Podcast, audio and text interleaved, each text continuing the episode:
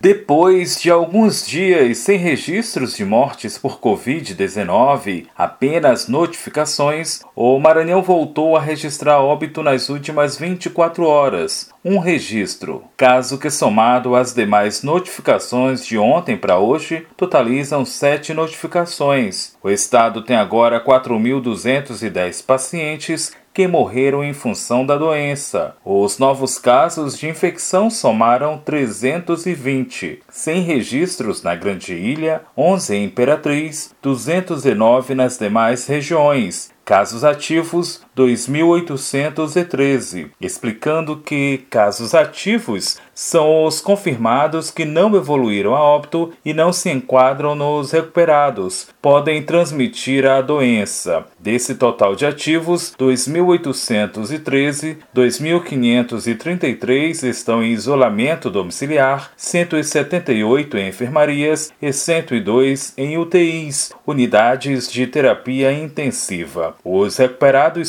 somam 183.618 pacientes. Dados atualizados pela SES, Secretaria de Estado da Saúde, na noite desta quinta-feira. Da Rádio Universidade FM do Maranhão, em São Luís, Borges Júnior.